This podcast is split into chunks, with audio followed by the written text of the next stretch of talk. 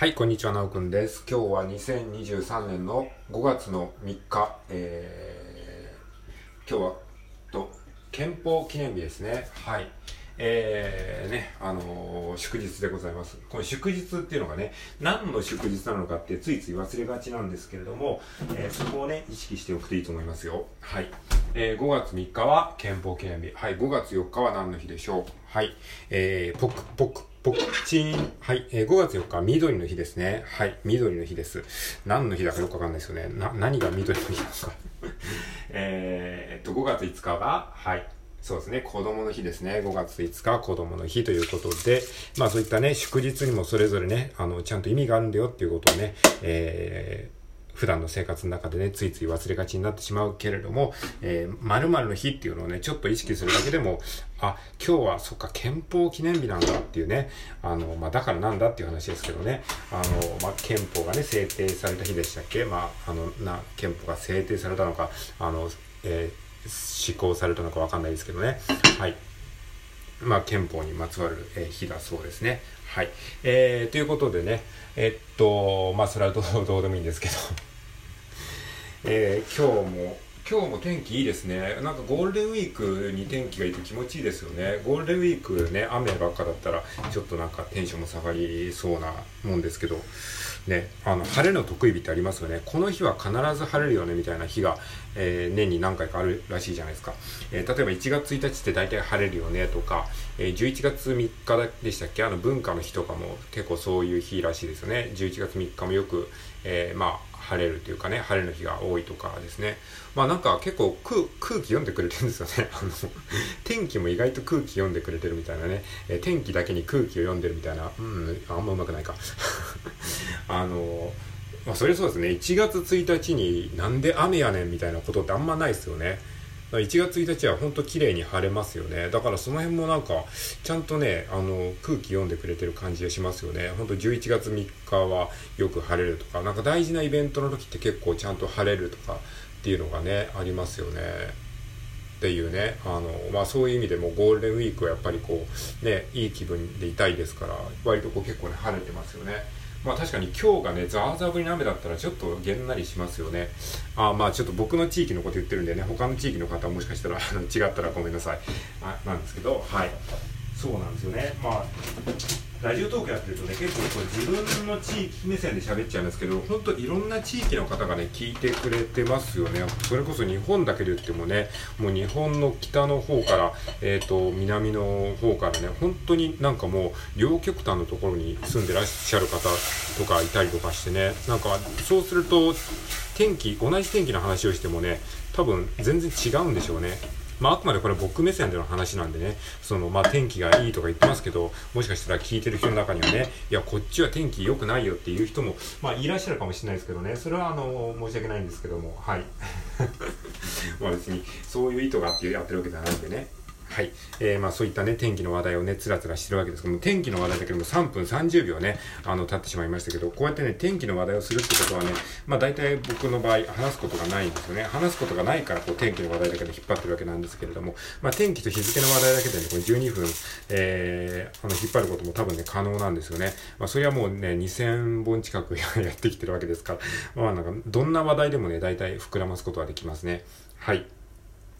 まあそんなわけなんですけれども、そうですね。まあ最近ね、あの、まあアドリブ練習っていうのをね、やっておりまして、まあリコーダーを使ってね、アドリブの練習をやってるんですけども、なんかね、そう、まあ、リコーダーでね、最初こう、なんかいろんなゲーム音楽とか、えー、ジブリの曲とかを最初やってたんですけれども、で、その後に、まあ、もうちょっと基礎的なことをやろうっていうことで、あの、まあ、基礎的なことっていうか、もっと簡単な曲をサクサクやれるようになりたいなって。まあ、その、どう、ゲ、えっ、ー、と、ジブリとか結構むずいんですよ。意外とむずいので、なんか一曲完成させるので結構大変なんですよね。だからもっとこう、サクサクとやりたいなと思って、童謡っていうかね、まあ、キラキラ星とか、ホタルの光とか、えー、ふるさとみたいなね、そういうあの曲。で、簡単なんですよ。本当にめちゃめちゃ簡単だし、もうなんなら1日2日で、あの、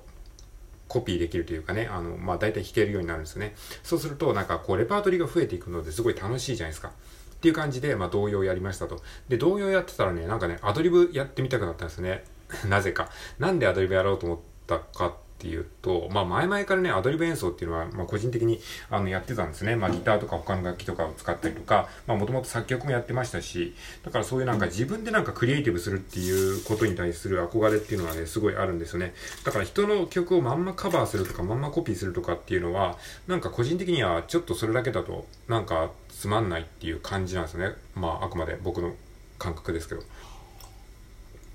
なので、まあちょっとそういったアドリブ演奏っていうのもやってみようかなと思って、えー、動揺を使ってアドリブしたら面白いかなと思って、まああの、ま、前も、前の収録でも言いましたけど、やっぱりね、アドリブっていうとね、一般的にジャズ、ジャズの、えー、演奏で、まあやるっていうイメージがありますけど、別にね、ジャズだけじゃないんですよね。まあ、クラシックにもね、アドリブパートっていうのがある、えー、そういった曲もあるみたいですし、えー、あとはですね、まあ別にに、まあアドリブって別に特別なことじゃないですからね。まあ本当に適当にあの演奏するっていうだけのことですからね。それはもう本当に作曲だってもともとアドリブですからね。作曲だっても適当になんか楽器を弾いて、あ、これよくね？って思ったものを、まあ、楽譜に起こしてそれを曲にするっていうだけの話ですから、まあ何も特別なことじゃないんですよね。っていうことなので、まあ同を使ってね、アドリブセッションしようっていうふうに思った時に、うんこれ何の話をしてるかっていうとあの、まあ、アドリブ演奏をどうして始めようかって思ったかっていう話をしてるわけですね。僕もちょっとね今自分が何の話をどこにどこに着地点向かって話しているかちょっと自分でも一瞬分かんなくなったので今あの改めてちょっと俯瞰で言いましたけどね。あの、うん、これはあの雑談なんでね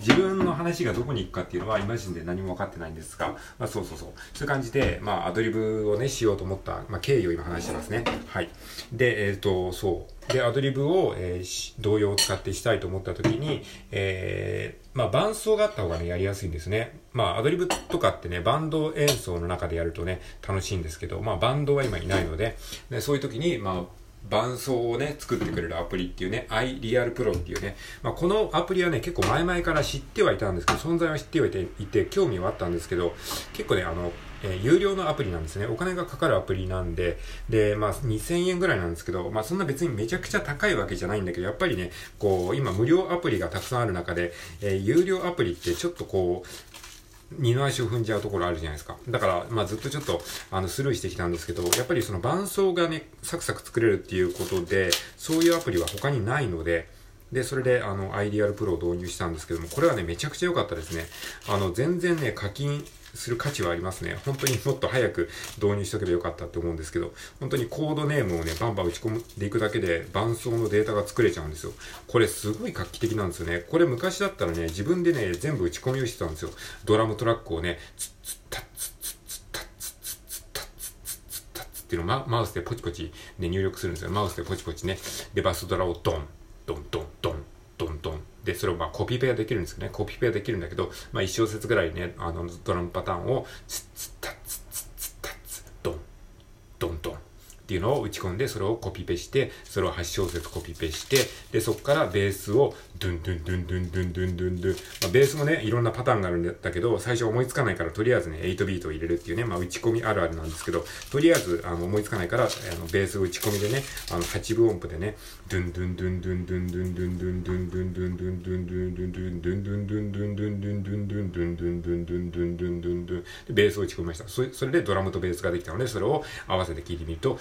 ズンズン、ダンズン、ズンズン、ダンズン、デンデンデンデンデンデンデンデンってやって、もうここれ、まあ、ここまででも結構大変なんですよ。もう相当時間かかるんですよ。これだけでももう1、2時間あっという間に経ちますからね。で、それでやっとね、基本のベースとドラムができたと。で、それもね、しょぼいんですよ。さっき言ったように、その、本当にシンプルな8ビートだから、もう全然楽しくないですよ。ドゥンドゥンドゥンドゥンドゥンドゥンドゥンドゥンってね。で、な、な、そっからピアノを入れますよね。で、ピアノどうやって打ち込んだらいいんだろうってなるので、最初はもう全音符でピアノをね、ドミソってやって、ドミソのね、あの、白玉を鳴らして、じゃーん、じゃーん、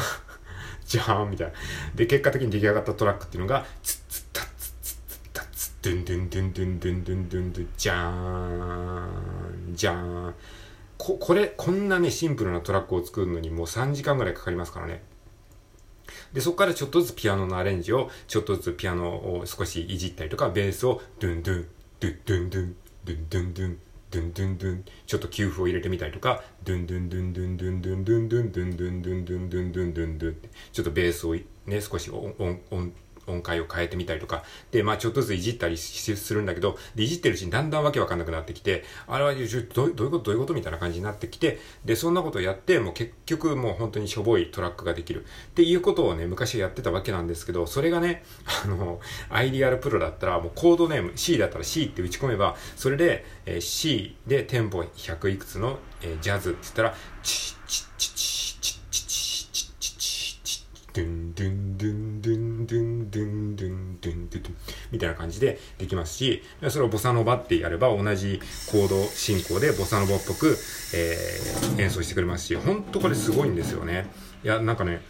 もう全然2000円で送りが来るぐらいな、えー、ものなので、あの、まあ、アドリブ演奏やってみたいって方はね、ぜひその伴奏アプリ、もう一瞬でカラオケデータが作れますからね、本当におすすめですね。まあ、別に案件とかでも全然ないんですけどね。はい。まあ、そういうことがありまして、まあ、それによってね、アドリブをするっていうのがね、めちゃめちゃ楽しいんですよね。はい。で、まあ、そういうね、遊びをしてるわけなんですよ。で、その時に、まあ、あの、童謡っていうものを素材として使って、その童謡をもとに、童謡のコード進行をもとに、同じコード進行の中でアドリブをするっていう風にやると、ほんとね、すごいね、楽にアドリブができるんですね。ジャズのアドリブっていうのは結構ね、難しいんですよ。なんで難しいかっていうと、あの、コード進行がね、めちゃめちゃ複雑なので、あの、まあ、ちょっと専門的な話になりますけど、スケール一発だとね、なかなかね、かっこいいアドリブができないんですよ。そのコードによって使える音、使えない音っていうのがね、結構その出てきちゃうんですよね。えっ、ー、と、なんでかっていうと、ジャズっていうのは、その割とこう、えー、他のキーの、えー、借用和音って言って、あの、例えば、八王朝なんだけど、都庁長から、えー、借用してる和音っていうのがあったりして、そ、その和音が使われてる間は、八王朝のスケールを使うと変な感じになっちゃうとか、そういう、まあ、いろんなね、そういう細かい制約があるので、結構むずいんですけど、同様はね、そんなこと気にせずに、基本的にその、えー、スケールの、えー、音階でアドリブができるので結構楽しいっていう話ですね。はい。えー、ということでなんかつらつらとあの雑談みたいな感じで話しましたけど、まあアドリブが楽しいよっていうお話でございました。はい、以上です。